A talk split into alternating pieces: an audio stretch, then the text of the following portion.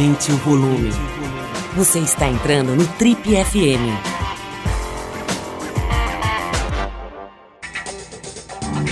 Oi, aqui é o Paulo Lima e a gente começa agora mais um Trip FM, o talk show da revista Trip. Nossa entrevistada de hoje nasceu na aprazível cidade de Campinas, interior de São Paulo. Ela atua no mercado financeiro há mais de uma década e é formada em administração de empresas e desde seu primeiro ano de faculdade trabalha na, na área financeira, né? bolsa de valores, enfim, área da grana, sempre ao lado do seu irmão. Ela é sócia fundadora da Atom SA, maior empresa de traders da América Latina, uma das poucas mulheres presidentes de uma empresa listada na Bolsa de Valores. Em 2020, ela passou a integrar o júri do Shark Tank Brasil, aquele reality show da Sony, e recebe empreendedores com ideias inovadoras, né, que estão buscando ali investimento, apoio de, administrativo, né, orientação profissional. Ela está participando né, da quinta temporada do Shark Tank Brasil.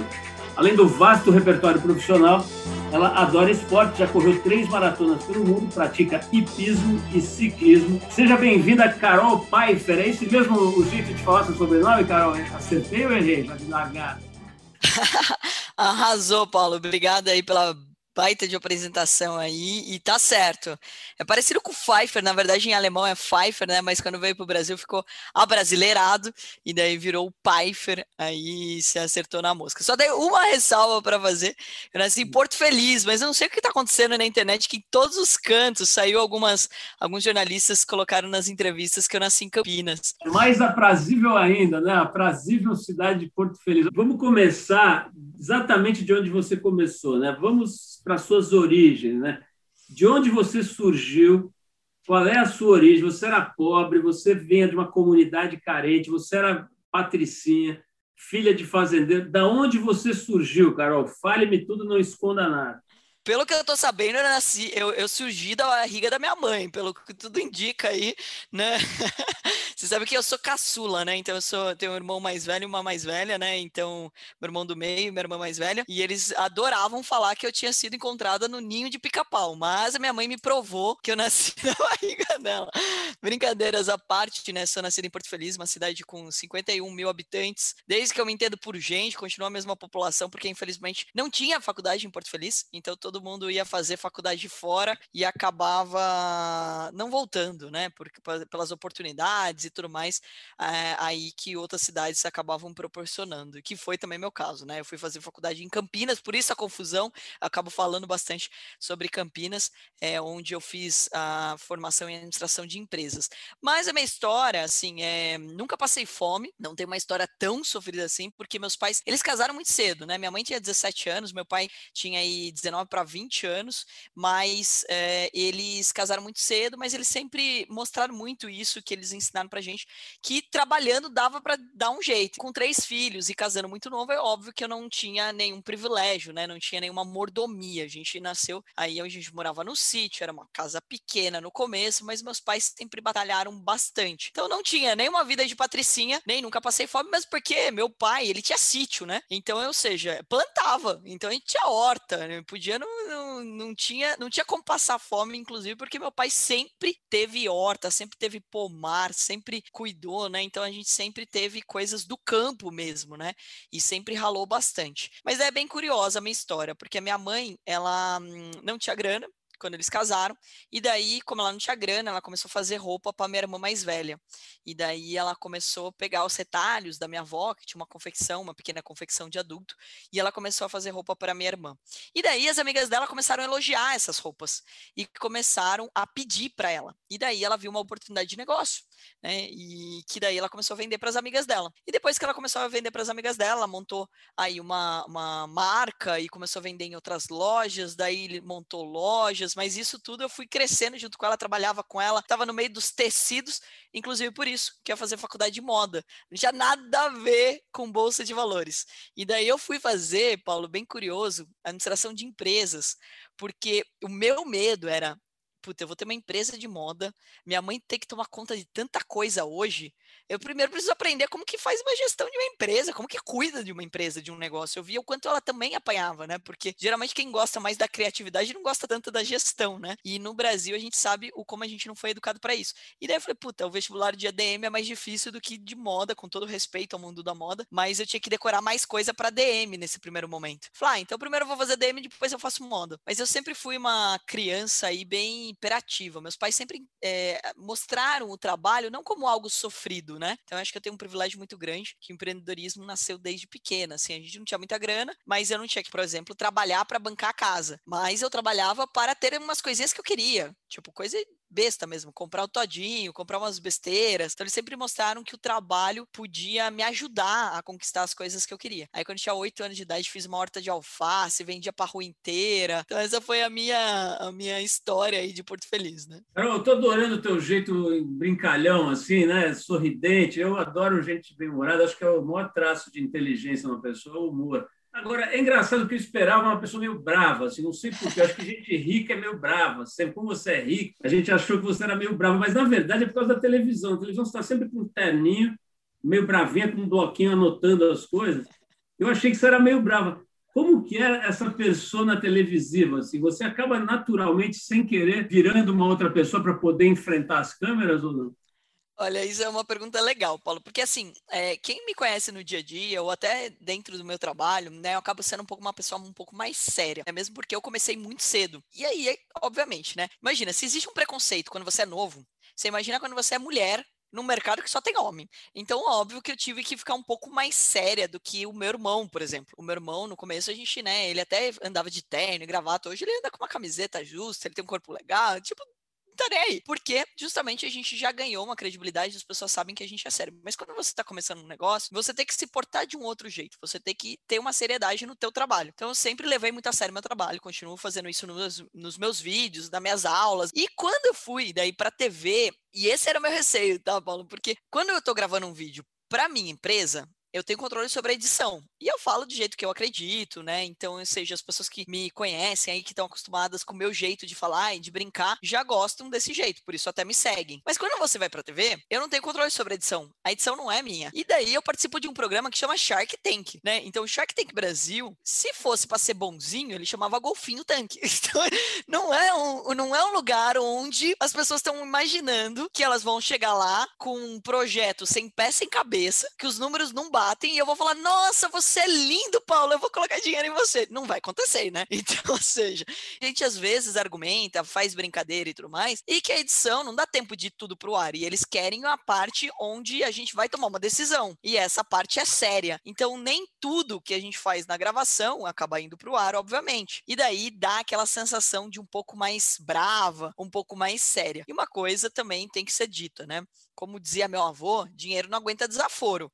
Então, Ninguém trabalhou por mim, né? Eu tinha medo desse julgamento, inclusive, Paulo, porque todo mundo me perguntava assim: nossa, você tá entrando e a Cris que tava no teu lugar, ela é brava, não sei o quê, né, você vai ser brava também. Primeiro, você é a Carol. E segundo, eu só vou colocar dinheiro onde vale a pena, porque ninguém trabalhou por mim. Então, ou seja, você vai me julgar de eu ter feito um investimento certo ou errado? Putz, desculpa, mas não é problema meu, entendeu? Porque no final eu não tô aqui para te agradar, eu tô aqui para colocar meu dinheiro para trabalhar. Esse é o propósito do programa. Porque depois, quem vai ter que dar assistência para aquele empreendedor? Quem vai ter que fazer o negócio do, da, daquela pessoa virar e dar certo? Sou, sou idiota. Então, ou seja, se você não vai colocar dinheiro no meu lugar e não vai trabalhar no meu lugar, quem tem que estar tá daqui 100% focado e séria sou eu. E daí dá esse ar um pouco mais brava, um pouco mais séria, porque, como eu te falei, né, dinheiro não aguenta desaforo. Agora, quando a gente tá aqui brincando, né, você não tá, você não tá tomando meu dinheiro aqui, Paulo, por que, que eu vou ficar brava com você? Deixa eu te perguntar uma coisa, né? É, a gente está completando agora 20 anos da revista TPM, né? Que acho que não, não seria falta de modéstia dizer que foi talvez um dos primeiros pilares assim de uma revisão do papel da mulher aqui no Brasil. Né? A mulher é tratada pela mídia como uma tonta um ser de, de, assim, de, de, qualidade inferior que vem com defeito de fábrica, né? e que é fácil de manipular, que é fácil de você controlar e tal. Esse assunto que você tocou sobre ser mulher precisa ser um pouco mais séria, né? Esse é um assunto que a gente já tratou assim dezenas de vezes na, na revista. Mas é engraçado porque ele, ele, as mulheres ainda, as mulheres não, né? O mundo ainda não se livrou disso, né? Quer dizer, a mulher ainda precisa. Então é curioso observar que você relatou isso, né? Pô, precisava ser mais séria um pouco, ainda mais sendo mulher, né? E é um negócio que todas as mulheres que trabalham ainda relatam, por mais que as coisas venham mudando, né? É inegável que o mundo deu uma certa acordada, ainda falta muito para a maneira como se lida com o feminino, mas é fato, né? Eu observo, você, com todo respeito, vou fazer um disclaimer, tá? Não é uma pergunta, uma, uma coisa machista, mas você é muito bonito e, é, e imprime muito bem a sua imagem na televisão, né? Mas é curioso, você usa um terninho que é super chique, aliás, registre-se, muito elegante, muito adequado, né, na minha opinião. Mas é engraçado porque ele remete àquela vestimenta masculina, né, que é o terno, tal. Você citou, teu irmão usava para ficar parecendo um homem de negócio. Resumindo, Carol, como é que é ser mulher nesse mundo financeiro que é cheio de Faria Limers, né? Você ainda precisa ter uma atitude associada um pouco ao masculino, às vezes no modo de vestir ou nessa sisudez e tal. Isso está melhorando, está acabando ou continua se valorizando esse aspecto mais associado ao que se costuma entender como masculino? Show de bola, Paulo. Acho que é uma ótima pergunta e uma ótima colocação. Primeiro, muito obrigado pelo elogio, tá? De nenhuma forma elogio de me chamar de bonita tem que ser uma, um problema, né? E isso deveria realmente cair por terra, porque, obviamente, todas as mulheres, a gente se veste bem, a gente faz maquiagem, a gente se produz justamente para se sentir bonita conosco mesmo e também para as pessoas que estão nos olhando. Então, isso tem que ser realmente um elogio, né? Acho que a gente tem que tomar um pouco de cuidado quanto isso pode ser uma afronta. É, e, e daí, isso só pode ser pejorativo se, de fato, você falar, nossa, é bonita, mas é burra, tipo, por exemplo. Então, ou seja, não tem uma capacidade para estar ali, né? Então, acho que esse é um ponto bem importante. Como eu comecei muito cedo, você imagina, com 18 anos, é, os meus clientes, os meus mentores sempre foram muito mais velhos do que eu e homens. É, é bem importante, Paulo, que assim, como eu é, queria que as pessoas me respeitassem mais pelo que eu falava do que pela minha aparência, então eu tomava alguns cuidados. Eu já fui da palestra com saia e era comprida, né, mais social, mas o fato de eu sempre treinar e eu correr, eu tenho as pernas grossas, então isso me deixou desconfortável uma vez que eu fui dar uma palestra para uma empresa, por exemplo, e que eu perguntei para o RH, que era uma mulher, perguntei para ela o que as pessoas acharam da palestra, ela falou: "Nossa, porque eles elogiaram bastante sua perna". Eu falei: "Cara, eu queria saber da palestra, se vocês gostaram ou não do conteúdo". Eu falei: "Tá, mas como que eu posso evitar chamar tanta atenção. Então, tem algumas coisas que são vestimentos. Então, por exemplo, se você vai para uma reunião, se você bota um decote, uma saia curta, ah, mas é direito da mulher, eu concordo, mas se você não quer chamar atenção para aquilo, você não bota atenção naquilo. Então, é a mesma coisa em relação ao homem. Se ele quer mais chamar atenção pelo que ele fala do que pelo que ele está vestindo, cara, por exemplo, que gosta de treinar, ele não vai colocar uma camisa muito justa, ou ele não vai colocar uma camiseta numa reunião. Então, é certo, é, é, é, o normal, né? O mercado financeiro financeiro, o mercado de pessoas que andam de social está mais acostumado a isso. É uma prática comum você se vestir de acordo com o que você está ali fazendo, com a reunião que você tem. Então, imagina, os meus mentores eram bem mais velhos do que eu. Eles gostam, eles vão de camisa. Precisa o mercado financeiro usar uma camisa? Não, ele não precisa provar nada para ninguém, mas até é fácil, porque camisa é muito mais fácil de escolher do que você escolher roupa todo dia. Então, ou seja, é muito prático. Se você for ver o mercado financeiro, ele sempre tá de branco, azul clarinho, então, inclusive hoje eu tô com uma camisa azul clara, tipo, é normal, é prático, é fácil, você não precisa pensar muito porque você está dentro do que você precisa estar e mesmo assim você está é, trazendo aí a tua autoridade, o teu conhecimento naquele assunto, sem é, chamar a atenção para tua roupa que não é o mais importante naquela reunião. Então acho que existe algumas condutas que é normal em alguns mercados, assim, por exemplo, como advogado, dificilmente você vai ver um advogado com uma regata indo numa reunião pra, com você. Então acho que algumas coisas são acabam sendo normais e tradicionais e de longe eu vou é, querer questionar o que é certo ou errado, tá, pessoal? Então é mais fácil. Isso é importante para mim? Não, não é importante para mim. Então eu sigo a regra. Então eu só sigo o fluxo e tá tudo bem. Em relação ao terninho e à calça, é, é curioso de dizer isso. Por quê? Porque assim, eu sou a mais nova no Shark Tank, né? Então assim, a minha idade, ela já pode colocar em questionamento se eu estaria habilitada ou não estar ali. E eu sou do mercado financeiro onde existe uma rejeição muito grande. As pessoas olham o mercado financeiro como se as pessoas do mercado financeiro fossem fossem uns ETs que querem tirar o dinheiro da economia. E mal sabem elas que, pelo contrário, a gente coloca dinheiro na economia. Se eu estou no Shark Tank Brasil hoje e consigo comprar empresas, tudo isso é graças ao mercado financeiro. Porque eu não teria dinheiro para comprar essas empresas.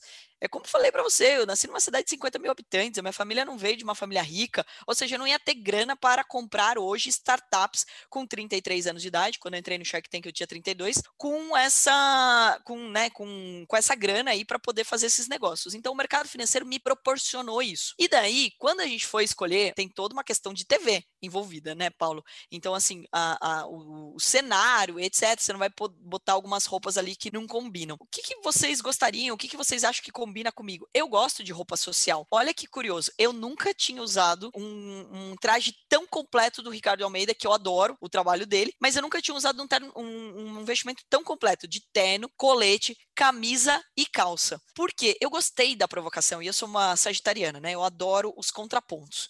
Então, assim, eu gosto de, da, de você não esperar o que eu vou fazer ou o que eu vou dizer. Eu sou o tipo de pessoa que eu vou respeitar sempre os critérios. Se eu for num ambiente de uma reunião onde as pessoas são mais sérias, mais velhas, mais tradicionais, eu estarei com vestimentas adequadas, porque o vestimento não é o que tem que chamar atenção, é o que eu vou falar, o que eu vou imprimir. E se eu estiver num ambiente mais descontraído, de repente eu vou te encontrar num churrasco, eu vou estar numa outra configuração. E essa é a graça de ser mulher. A gente pode mudar o tempo todo. O homem tem menos é, liberdade nessas escolhas, né? Eu acho que a graça de ser mulher é justamente de poder mudar. Então não foi com a intenção de caracterizar um mundo masculino. Pelo contrário, foi de brincar com o lado feminino que existe em cada lado masculino.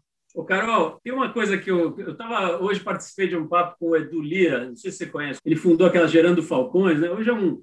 Talvez seja um dos principais ativistas, né, no sentido de cuidar do povo pobre no Brasil, né, e ao mesmo tempo um cara que se tornou amigo íntimo de figuras como Jorge Paulo Lema e, e outros figurões aí do mundo das finanças, dos negócios, do, do mundo corporativo, né. Então, uma figurinha muito legal. Ele nasceu na, numa comunidade paupérrima, é, aqui perto de Guarulhos, né? Chama, chama Cumbica. Enfim, e tem uma trajetória muito legal. O pai dele foi preso, ele teve na infância, o pai estava preso, quer dizer, uma, uma vida dura, né? E acabou se revelando um gênio, aí, uma figura capaz de coisas calculáveis, né? de feitos realmente notáveis. Né? Mas, enfim, ele estava falando sobre o quanto é importante hoje perceber que o maior erro do Brasil, talvez, seja não ter o pobre no centro das decisões. Né? As decisões são tomadas a partir do ponto de vista do rico. E aí ele tem toda uma, uma defesa dessa, dessa tese que, para mim, faz bastante sentido. Né? Ele conta que assim a melhor coisa para os ricos seria colocar o pobre no centro da, das decisões, porque isso ia gerar uma série de benefícios para a pessoa rica, não ter tanta culpa e não viver acuada, não ter que fazer muro de cinco metros na casa ou andar cercado de seguranças. Né?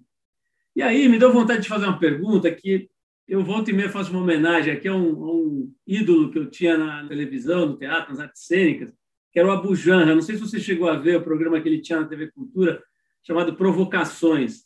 E aí eu vou te fazer uma pergunta como ele mais ou menos fazia, que é assim. Carol Pfeiffer, o que é o dinheiro? Olha só, hein? Colocou todo o enredo para deixar uma cutucadinha ali. Olha, eu particularmente é, posso afirmar aí que na minha ótica, né? Primeiro, o dinheiro ele é uma consequência do seu potencial bem aplicado. E eu falo com tipo em todos os lugares que eu adoro dinheiro. Porque o dinheiro não é bom ou ruim. As pessoas têm essa visão de que dinheiro é pecado. Eu tinha até uma coluna que falava dinheiro não é pecado. E dinheiro não é bom ou ruim. O que são bons ou ruins são as pessoas. Então, ou seja, o que você faz com o dinheiro? Porque o dinheiro na minha mão, Paulo, e na sua é igualzinho. Então, o que difere é o que você vai fazer com ele. Então, hoje eu tenho um propósito muito claro, eu permito que as pessoas operem meu dinheiro sem risco para elas, nato, né? Então, eu contrato as pessoas para fazerem isso. E o dinheiro que eu ganho na bolsa eu invisto em empreendedores, então eu sei que o meu dinheiro está trabalhando em prol do sonho de outras pessoas. E ele não é ruim. Putz, eu ganhei dinheiro, eu sou uma pessoa do mal. Não, pelo contrário. É só a realização do meu potencial bem aplicado. E todo mundo tem a capacidade de ganhar dinheiro. Então ele é um número, né? É igual, por exemplo, quando você faz uma prova. Você tem um número. Você tira uma nota. Quando você faz, por exemplo, eu adoro corrida, né? Quando você faz uma maratona ou você faz uma corrida e você tem lá o seu pace, né? Quantos quilômetros por hora você corre. Então, tudo isso é um número. Ele dita se o seu potencial, aquele treino que você fez, aquele esforço que você fez, está sendo recompensado. Então ele não passa de uma recompensa. E é isso que a gente precisa tirar um pouco o peso que existe na palavra dinheiro e colocar muito mais no putz, que legal, eu consegui. Eu fui capaz. E não seja um real, seja um milhão de reais. É a realização daquele potencial. Coloquei energia nisso, consegui ter resultado. Então, para mim, é isso que é o dinheiro. O Carol, fala um pouquinho sobre essa coisa do day trader, né? Explica para a gente o que bicho é esse. Né? A gente sabe, tem uma noção, então, mas eu imagino que vários ouvintes nossos não saibam exatamente o que é. E, ultimamente, tem se falado muito né, sobre as armadilhas, né? como, como ficou muito mais fácil hoje operar na Bolsa. Né? Você tem esses sistemas através da internet, você tem essas, essas esses é, aplicativos né, que você consegue do telefone comprar e vender ações e tudo. Tem muita gente se aventurando né, nessa coisa do day trader o que, que é ser day trader e quais são as armadilhas para quem se joga nesse, nessa, nesse rolê? Nossa, nesse rolê. Bom, vamos lá. É, primeiro, né, day trade virou um vilão que eu não sei nem porquê, né? Em que momento que o mundo foi evolucionado e day trade virou um vilão no Brasil, tá? Porque no mundo todo ele é visto com bons olhos como uma oportunidade das pessoas enriquecerem sem ter feito anos de faculdade ou ter se especializado em algum determinado da profissão. É, e aqui no Brasil, infelizmente, a gente está vendo cada vez mais a mídia massacrando como se o problema fosse o day trade. Gente, vamos deixar muito claro: o day trade é um tipo de operação na bolsa, dentre inúmeras que existem. Então você pode fazer long short, arbitragem, financiamento, putz, hedge, você tem um monte de possibilidades, swing trade, position trade, você pode comprar ações para ganhar dividendos. Olha quantos termos eu falei que muita gente que vai escutar não entendeu Bulufots. Na minha humilde opinião, ele é o mais simples de ser ensinado. Por quê? Porque o day trade significa comprar e vender no mesmo dia o mais rápido possível. Então, nada mais é do que comprar barato e vender mais caro. E como a bolsa oscila para cima, para baixo, para cima, para baixo, para cima, para baixo, que chama volatilidade, esse sobe e desce, você tem a oportunidade de ganhar dinheiro com esse sobe e desce. E daí você compra e vende no mesmo dia com a intenção de ganhar essa esse resultado. Então vamos imaginar que você comprou máscaras, né? Que agora a gente no meio da pandemia, vamos imaginar que você comprou máscaras por dois reais e você vendeu por cinco reais aqui, né? Nesse momento. Putz, legal, você ganhou três reais de lucro e você fez isso no mesmo dia. Esse é o day trade. Operações que começam e terminam no mesmo dia. O problema disso, Paulo, é que como ele é tão simples, o que, que aconteceu? Algumas pessoas com a internet, com a tecnologia, começaram a virar, entre aspas, gurus da internet. E começaram a falar para as pessoas: olha, eu aprendi day trade, eu posso te ensinar também. E as corretoras, elas permitem que com pouco dinheiro, pouco mesmo, tipo 100 reais, 200, 500 reais, você possa operar day trade. E às vezes você consegue fazer mil reais um dia. Mas óbvio que por trás desse resultado está a técnica está o estudo, está a dedicação. Então você consegue comprar e vender, você consegue ficar muito bom nisso, mas desde que você se empenhe nisso. E daí esses gurus venderam aí facilidade. Pô, você pode aprender day trade, você não precisa mais do seu chefe, ou amanhã você pode ganhar 50 mil reais. É verdade? É. Essas pessoas estão ganhando dinheiro? Sim. Inclusive, eu tenho aí no meu time mais de 200 pessoas que vivem exclusivamente do mercado, né? Então, eu tenho traders que operam meu dinheiro sem risco para eles e que podem aí, é, com essa volatilidade do mercado, fazer lucro suficiente para pagar suas contas. Mas o ponto importante, Paulo, é não é fácil, não é da noite para o dia, você não vai ficar milionário. E é isso, esse disclaimer que a gente precisa fazer. Porque a maioria das pessoas que aventuram no mercado financeiro são pessoas que nunca imaginaram entrar no mercado. E isso não é o problema do day trade, pessoal. Infelizmente, é a cultura do brasileiro. O brasileiro quer o atalho a facilidade. E daí ele acaba fazendo o quê? Eu nunca aprendi bolsa, eu nunca aprendi mercado, eu vou aprender amanhã, porque o Paulo me prometeu que eu vou ficar milionário, e daí a culpa é do Paulo, não é minha. Eu não vou estudar direito e amanhã eu vou ganhar 50 mil reais. Ah, não ganhei? A culpa é do Paulo. Então o problema grande nessa fala, e a gente vai ver, inclusive saiu esses. É, a pergunta que mais me fazem sobre a pesquisa da FGV e tudo que vem saindo sobre day trade. Pessoal, 95% das pessoas não têm resultado em day trade. Primeiro, esse número eu não sei quantas estudaram, quantas de fato é, estavam preparadas para isso. Eu mesma exijo dos meus alunos passar por um simulador com dinheiro de mentira na bolsa de verdade. Você treina em condições reais para daí você ir para o mercado real. Então, essa é a primeira coisa que tem que estar dentro de um método. Então, hoje não tem mais desculpas. Segundo ponto bem importante. Nessa pesquisa, a gente não sabe quem estudou, quem não estudou, quem levou a sério, quem não levou, que é igual a empreender no Brasil. Você deve ter visto direto falando sobre empreender no Brasil. 80% das pessoas que empreendem em dois anos, elas fracassam. Mas quantas se prepararam? Quantas usaram algum tipo de conhecimento, adotaram uma gestão de risco, olharam suas finanças? Então é muito genérico dizer isso. Assim como outro dado que me, assim, me incomodou, Paulo, foi em relação a mulheres que conseguem captação para suas startups. apenas 3% conseguem dinheiro para as suas startups. Mas minha pergunta é: quantas pediram? Quantas estavam preparadas? Tem um case aqui de um trader nosso, é, que é o Guilherme. Ele tem 23 anos, dois filhos, e ele vem de um bairro super humilde, que é São Mateus, né, que é super perigoso, inclusive, já foi, já lavou carro e hoje é, ele, ele, já chegou a ganhar com a gente mais de 100 mil reais. Hoje ele tem uma qualidade de vida, ele leva os filhos dele, aí antes da pandemia, obviamente, na escola e buscava, mora numa casa legal, mora no interior, tudo isso por causa da bolsa. Nunca perguntaram para ele qual era a formação dele na bolsa, nunca perguntaram para ele de onde ele veio, nunca perguntaram sobre o nome dele, porque você está online. Você compra e você vende, você faz o que você quiser. Então, acho que o cuidado que a gente tem que tomar é qual é a oportunidade que existe no mercado financeiro e como fazer do jeito certo e não querer aprender do jeito errado ou falar, não, isso não é para mim porque eu vi que um monte de gente não consegue. Um monte de gente desiste de muita coisa. Então a gente tem que olhar com outra ótica. Esse é o mercado day trade. Em resumo, tem que tomar cuidado com essas ondas de querer virar betina de uma hora para outra e ganhar um milhão da, da noite para o dia, né? Olha, eu fiquei lembrando aqui, enquanto você estava é, explicando né, essas coisas do day trade e tal, do, talvez seja o mais famoso, um dos mais famosos e mais longevos, certamente, investidores bem-sucedidos do mundo, né, que é o Warren Buffett. Eu me lembro ter lido, já faz tempo, já, já tem, sei lá, 10 anos, eu li alguma coisa dele dizendo o seguinte, olha, cara, eu tenho o meu jeito de investir, é muito simples né, em ações. Eu compro coisas que eu entendo o que são e eu compro a qualidade da gestão. Eu olho muito para quem está no comando da empresa, eu procuro conhecer o máximo possível os, os executivos, as pessoas que estão tocando aquele negócio. Né? É, imagino que ele possa ter mudado, porque hoje pô, metade das coisas que você vê na bolsa você não sabe direito o que, que são, né? assim, dos produtos exatamente. Mas, enfim, é, o que, que você acha dessa, desse estilo, dessa técnica, dessa pegada aí do, do Warren Buffett? Como é que você toma suas decisões de aplicação na bolsa? Tem algo a ver com, com isso ou você tem uma, uma outra lógica? Esse é um ponto bem importante, Paulo. Existem três tipos de investimento que é, qualquer pessoa que vai investir na bolsa deve estar atento, tá? A gente falou do day trade, que significa comprar e vender no mesmo dia, e que não necessariamente você tem que fazer todos os dias, né? E que pode ser uma profissão. Você pode trabalhar numa mesa de traders. É, igual a minha empresa, existem 8 mil nos Estados Unidos. A gente trouxe um conceito novo para o Brasil, mas ele é conhecido aí no mundo todo, que é você operar com o dinheiro de outros e ganhar com esse sobe e desce.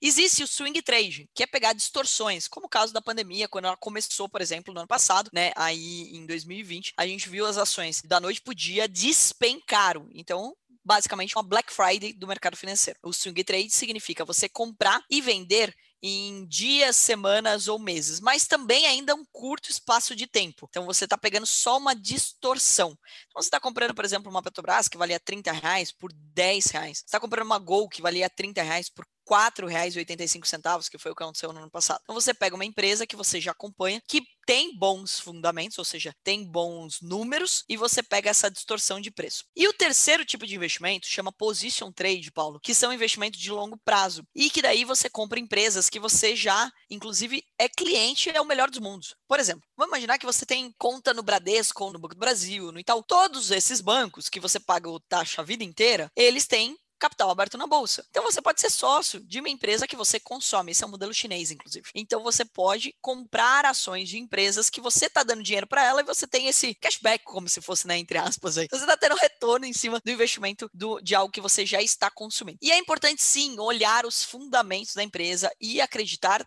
na gestão. Por exemplo, eu sou fã de várias pessoas da educação, não vou citar nomes aqui para não parecer que eu estou dando é, spoiler de qual empresa comprar ou né, indicação. Vamos lembrar, pessoal, que eu estou falando como pessoa física, como Carol, e mais importante é entender como se ganha quando você gosta da gestão daquela empresa. Então você vai ganhar com a valorização das ações e você vai ganhar com os dividendos. O que, que é os dividendos? Os lucros que são distribuídos. E essa é a lógica de Warren Buffett. Ele compra empresas que ele confia, empresas que ele admira. Isso eu bato na tecla, Paulo, até para os meus alunos. As pessoas que já é, se inscreveram no meu curso é porque me admiram, porque entenderam que eu sei sobre o assunto. Se elas entendem que eu sei sobre o assunto e que a minha empresa é séria, elas podem ser sócias. Essa é a grande vantagem do mercado financeiro.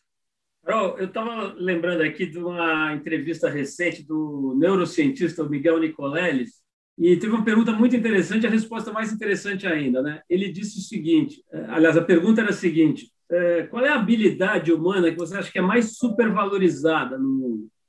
ele disse habilidade de ganhar dinheiro. É, o Warren Buffett, que a gente citou agora, me corrija se eu estiver errado, mas eu me lembro de ter visto uma entrevista do filho dele, que já é um cara de uma certa idade, né? Porque o Warren Buffett já tem 90 anos. E, e esse cara, cara, é um maestro lá em Nova York. Ele disse assim que ele agradece todos os dias o pai dele por não ter dado nada além da faculdade e um apartamento de dois quartos para ele. É, e o Warren Buffett fala muito isso, né? ele doou agora naquele Giving Pledge, né? criado lá pela Fundação Bill e Melinda Gates. Então, eles falam muito sobre isso, né? sobre o cuidado que você precisa ter com o dinheiro, né? com essa energia potente que é o dinheiro. Né? Então, caras que conhecem muito intimamente dinheiro falando sobre isso. E essa frase do Nicolás eu achei muito forte. Então, minha pergunta para você é a seguinte: lembro também de um estudo que eu li daquela London School of Economics que tentava estipular quanto dinheiro, até quanto dinheiro você precisava para ter um nível de felicidade razoável, a partir de quanto era indiferente.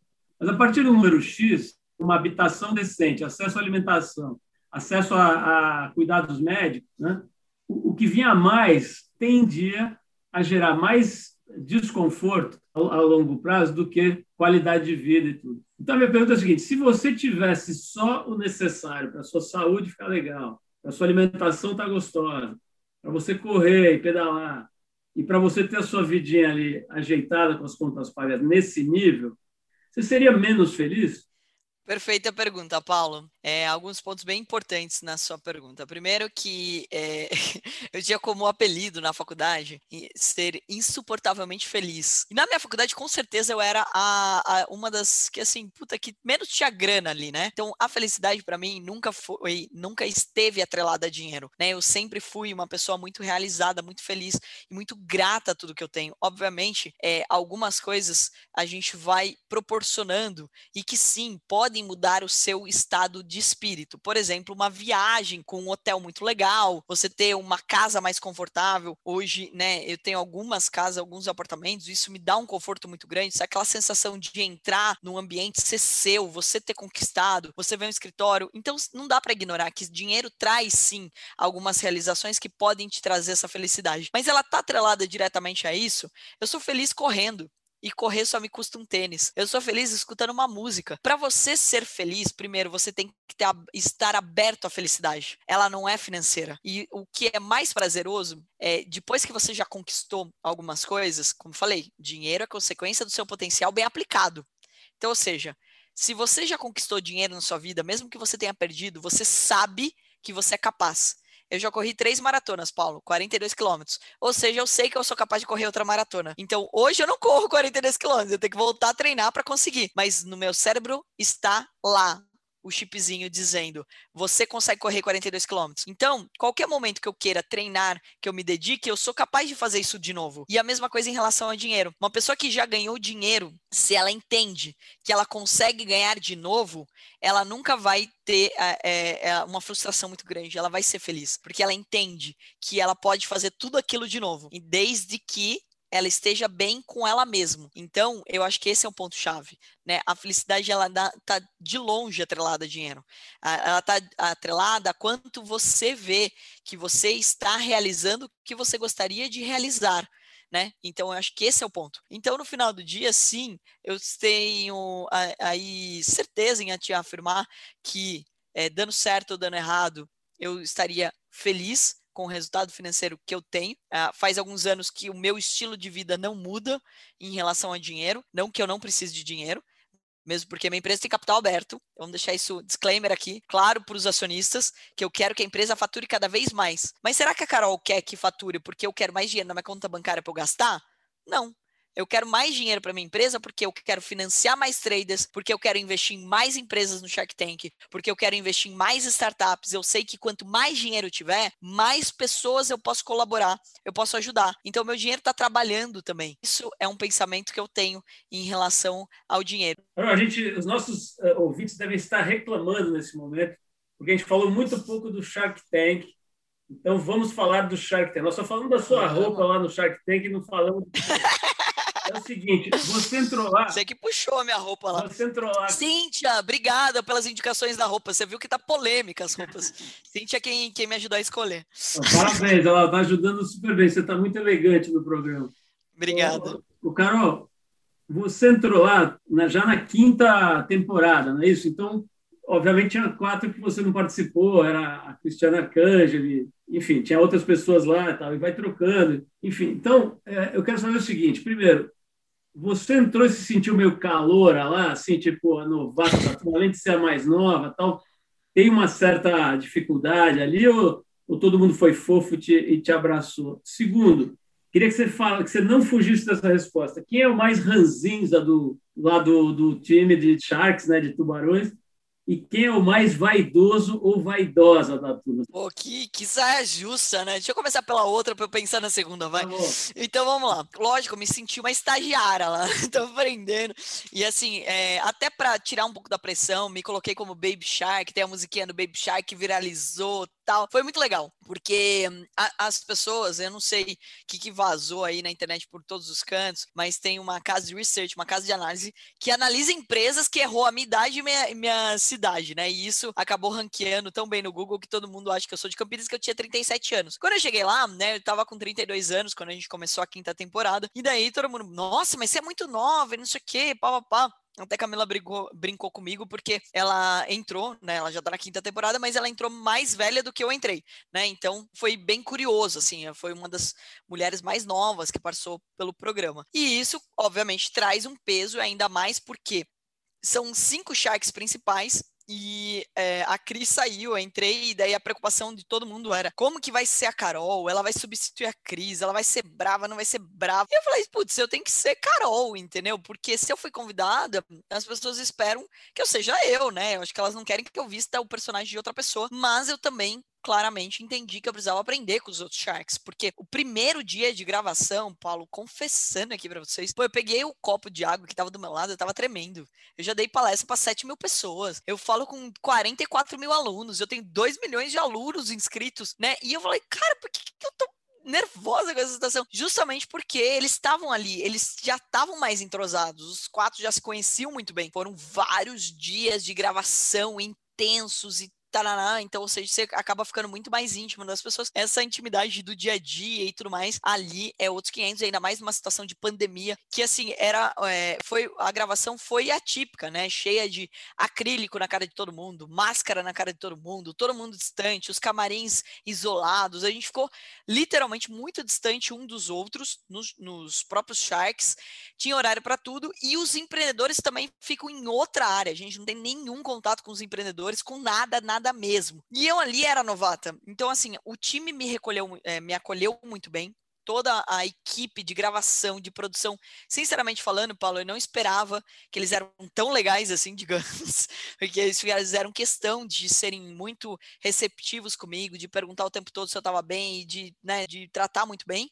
E os outros Sharks também de me acolher. Então, eles estavam, assim, muito afim que eu me sentisse ali em casa, mas a Carol tinha uma pressão é, que eu mesma criei, né? Eu acho que tudo é nossa própria mentalidade. Então, para mim, foi um grande desafio é, me senti ali aprendendo e aproveitei essa oportunidade, foi um dos motivos de eu ter topado, porque eu não sabia como ia ser a aceitação ou rejeição do público, mas eu topei justamente porque é, eu podia aprender com pessoas melhores do que eu e pessoas que estão lá em cinco é, temporadas são pessoas que de fato estão fazendo algo muito bem feito, porque estão há muito tempo ali.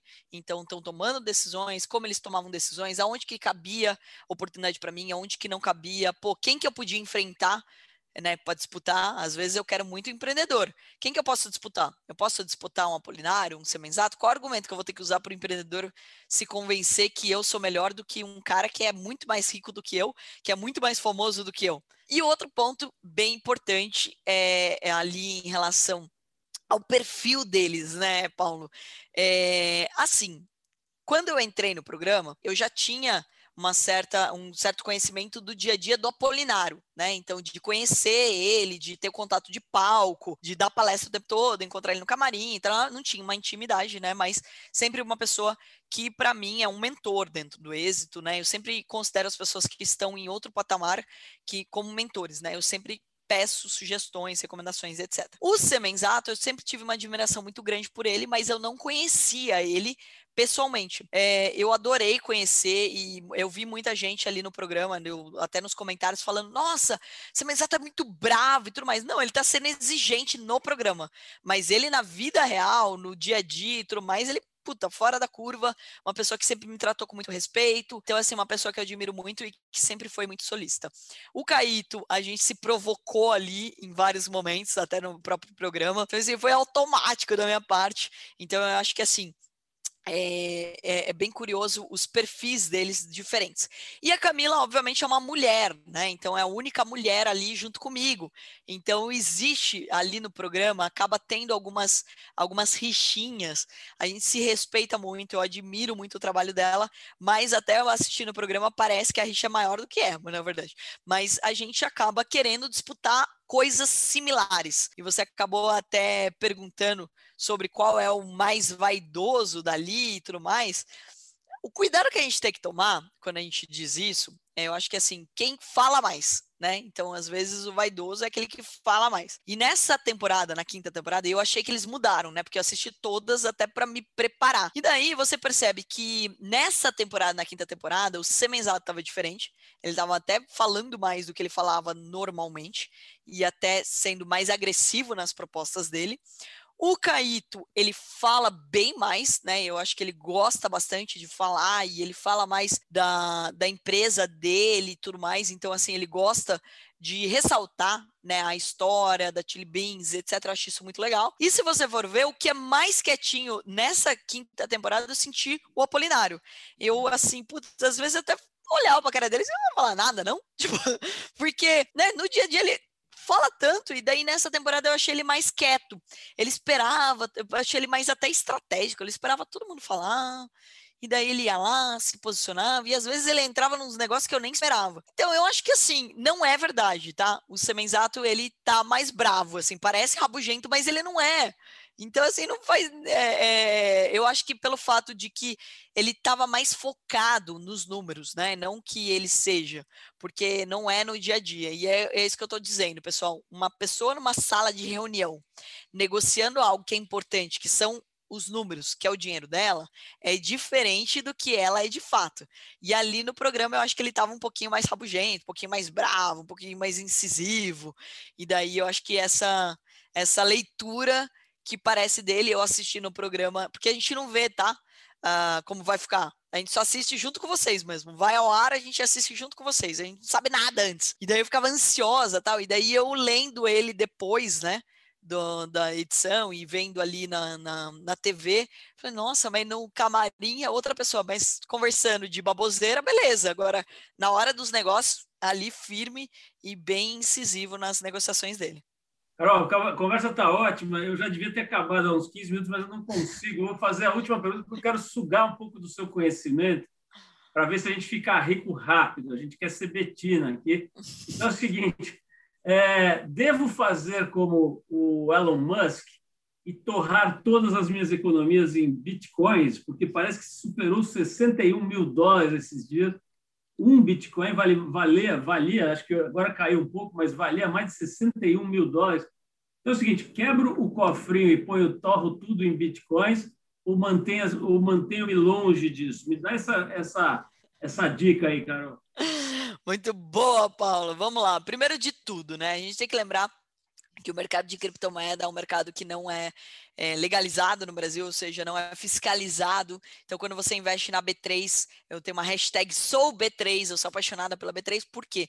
Porque as corretoras são fiscalizadas existe toda uma estrutura por trás. Se a corretora que você investir sumir, você tem direito à sua custódia, as suas ações você transfere para onde você quiser, a hora que você quiser. Esse é um ponto bem importante. Então, eu sou sempre aí bem conservadora, apesar de ser arrojada, estar no mercado que todo mundo considera de alto risco, sou bem conservadora porque eu só invisto em coisas que existe uma segurança, que existe uma fiscalização. Então, o mercado de cripto, infelizmente, no Brasil, ele ainda é nebuloso, a gente ainda não sabe para onde vai. Ah, mas Bitcoin, eu posso investir lá fora e pode dar muito certo e tudo mais. Primeiro de tudo, pessoal, quando você vai fazer um investimento, entenda, você tem que estar tá bem posicionado. Que, que significa isso, Paulo?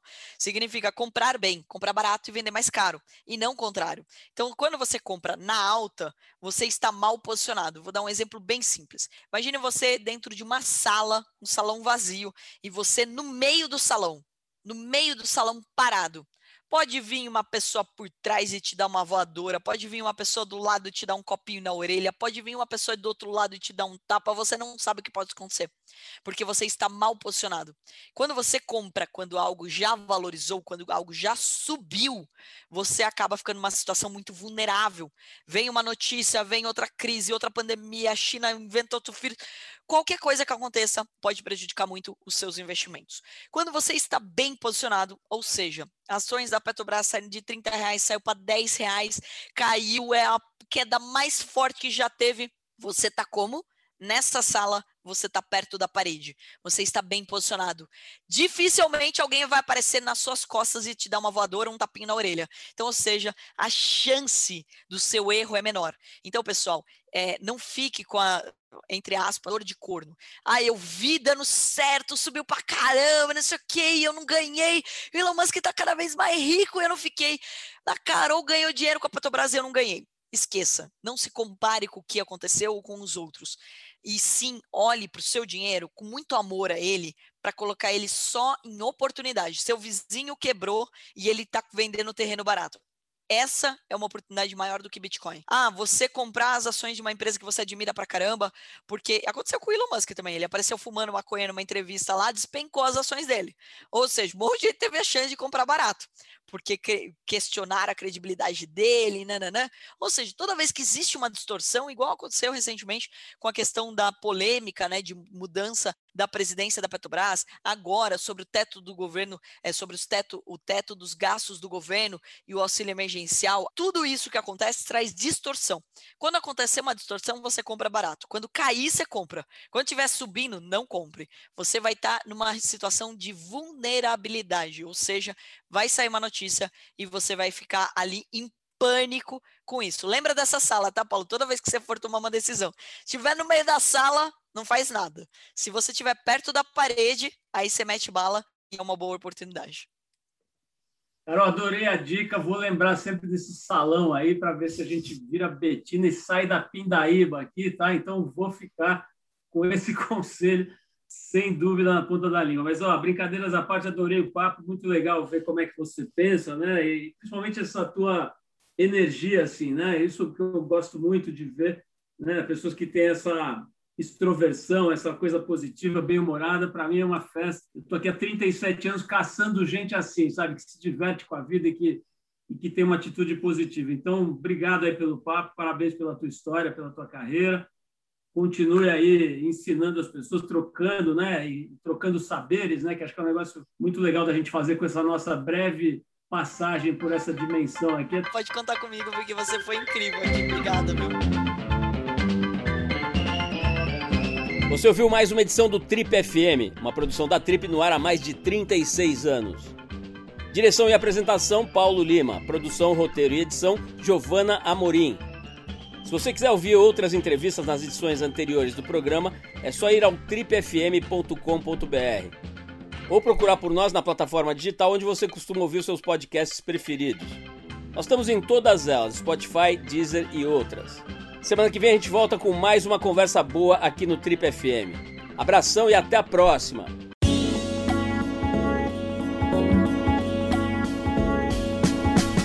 Você ouviu Trip FM.